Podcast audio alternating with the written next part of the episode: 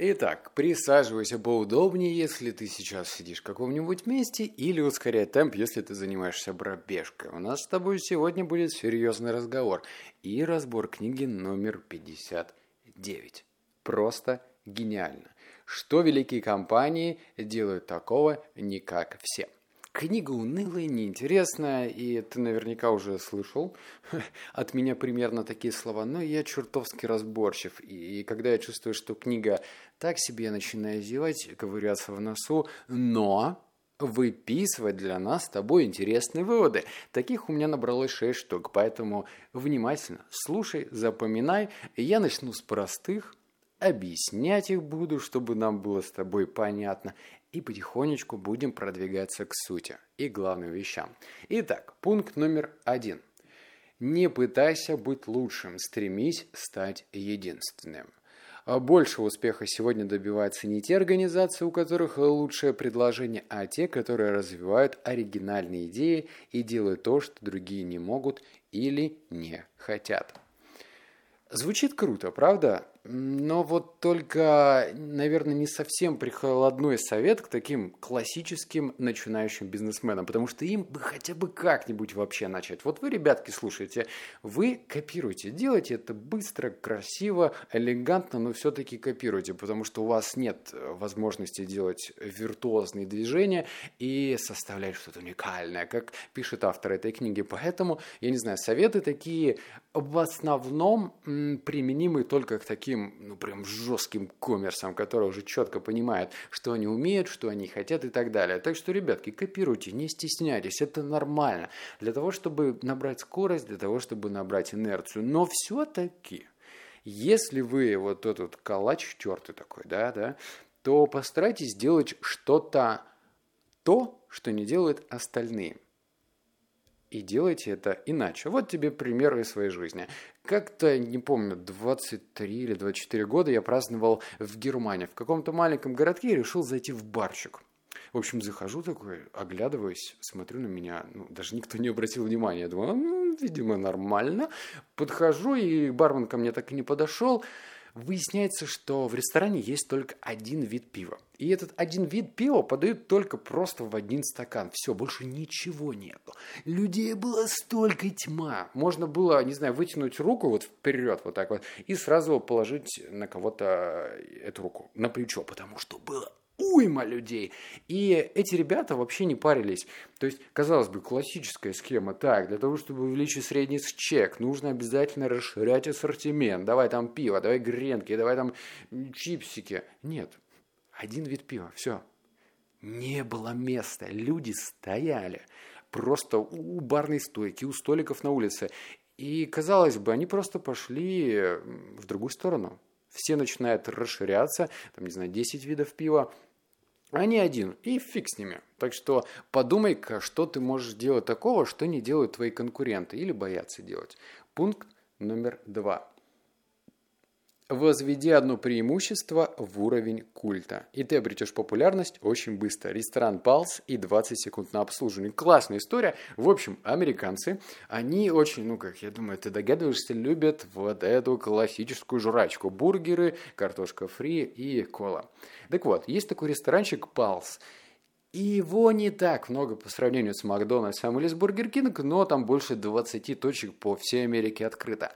И эта компания стала по-своему культовой за счет того, что они, черт возьми, подают эти самые бургеры быстрее всех за 20 секунд. То есть с того момента, как ты оплатил, проходит 20 секунд, и добрый кассир отдает тебе пакетик, в котором лежит твой заказ.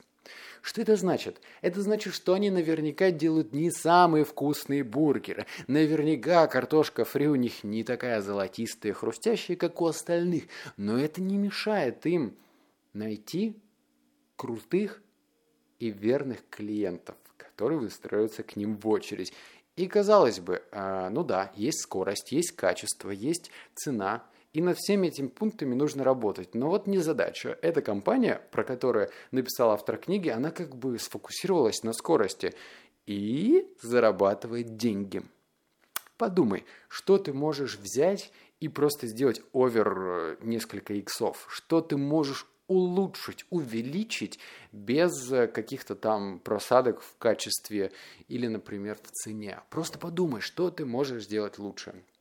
Пункт номер три. Люди спрашивают меня, что если вы потратите время и деньги на обучение людей, а они уйдут? А я отвечаю, что если мы не потратим деньги и время, а они останутся? Ох, горяченькая темка у нас с тобой. Эм, я сталкиваюсь с жлобством достаточно часто. Да я сам жлоб э, отчасти, чуть-чуть. И чем дальше ты продвигаешься в плане бизнеса, тем э, лучше ты понимаешь вот э, правила отдачи. То есть раньше ты себе-себе хапаешь так хочу же еще. Но это такой замкнутый круг. Когда ты вот все-все-все себе забираешь, как золотая антилопа и тот император, то ты не просто выгораешь, ты взрываешься, как воздушный шарик. А если ты начинаешь отдавать, а сотрудники – это ключевое звено развития твоей компании – то ты начинаешь процветать. У меня личный пример. У меня есть знакомый, друг, приятель, работает в банке, и я прекрасно знаю те цены, которые этот банк платит за то, чтобы эти сотрудники ходили на курсы. Прям неимоверные бабки, я тебе скажу, они платят. И хорошо это или плохо, но они хотя бы этим занимаются, потому что одно дело держать бестолковых сотрудников для галочки, которые на самом деле не улучшают компанию, а потихонечку ее топят. Причем даже не догадываясь. Э, знаешь, не выполнять план продаж – это тоже нехорошо. И у тебя, наверное, возник вопрос. Окей, ну да, логично, нужно вкладывать сотрудников. Поехали. Э, типа, а где деньги брать? Вытекающий четвертый пункт, который тебе поможет. Читаю. Я руковожу книжным клубом, чтобы помочь углубиться в материал. Блин, ну и мелкий шрифт.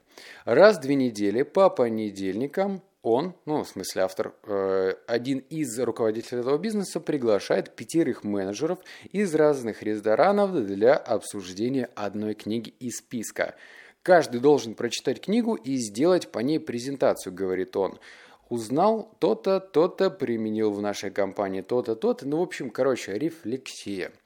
И вот тебе, пожалуйста, бесплатный совет, как можно э, развивать своих сотрудников. Я, наверное, не очень поддерживаю формат презентации, потому что, ну, блин, я не очень верю в ситуацию, когда, э, допустим, сотрудник проработал пятидневку, сидит он в субботу, там, и жена ему говорит, ну, этот, Ванька, пойдем, там Люда нас позвала, и он такой, да не, мне что-то презентацию надо сделать.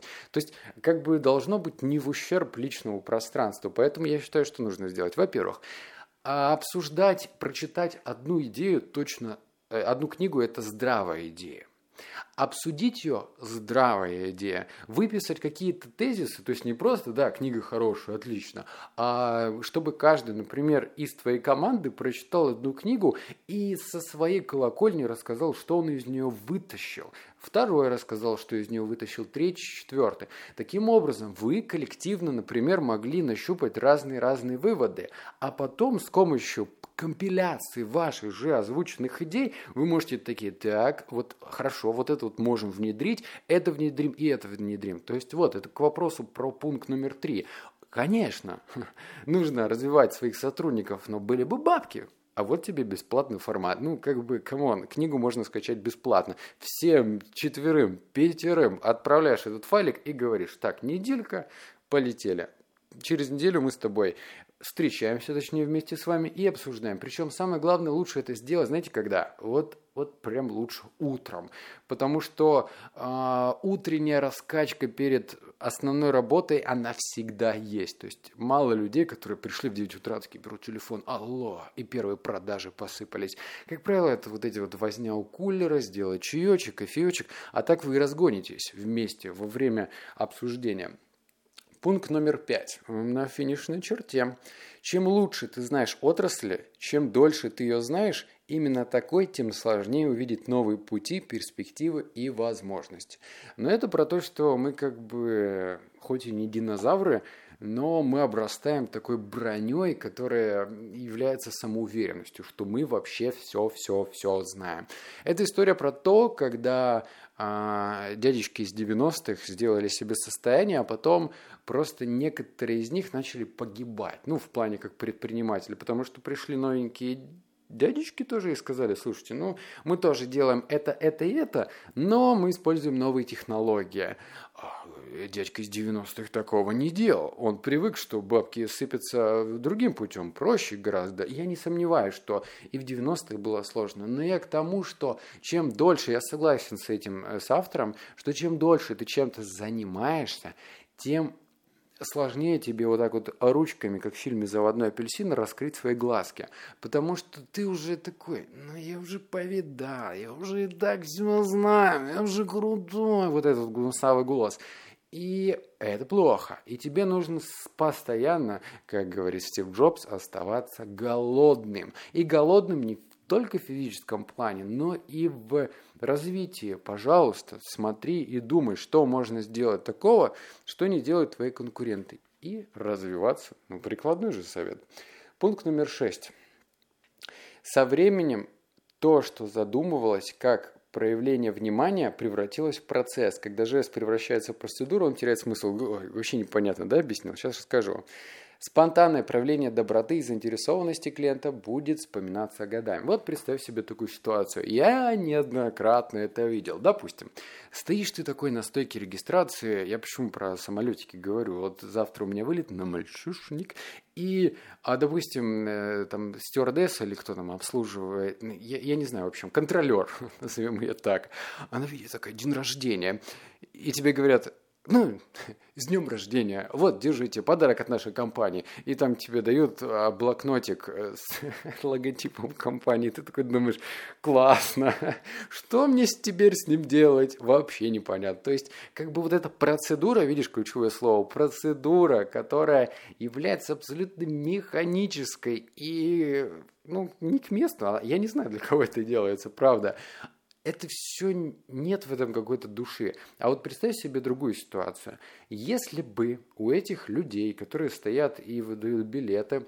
у них было бы чуть больше, скажем, не знаю, ловкости рук, а, вседозволенности, а, меньше контроля, она бы такая посмотрела на меня и сказала бы, Алексей, я вижу, вы очень часто летаете в нашей компании, у вас сегодня день рождения. Вы не против, если я вам сделаю подарок и посажу вас не у туалета и не в туалете, а, скажем, а, в бизнес-классе или прям сразу за бизнес-классом. Ну, в общем, я, конечно, утрирую, но я бы, я бы такой, вау, дамочка, вы прям в моем сердце сейчас, я это запомню, я и тебе расскажу, и друзьям расскажу. Я подумаю, как здорово. То есть, если мне пакет э, в подарок дадут в магазине, я не обрадуюсь за счет того, что мне день рождения. Или печеньку положат в отеле. Мне тоже будет пофиг. Но вот что-то выходящее из процедуры классической, я подумаю, вот это человеческий подход. Ладно, это было 6 пунктов, и я надеюсь, что ты вытащил тоже, как, так же, как и я, что-то для себя полезное. Значит, будешь применять в своей жизни. Помни, что я тебя поцеловал, обнял, заплакал, а ты Буду рад, если ты оставишь отзыв на iTunes. Это очень легко делать. Разберешься, ты у меня умный пацан или умная принцесса. Все, обнял, поцеловал, заплакал. Услышимся в следующей серии.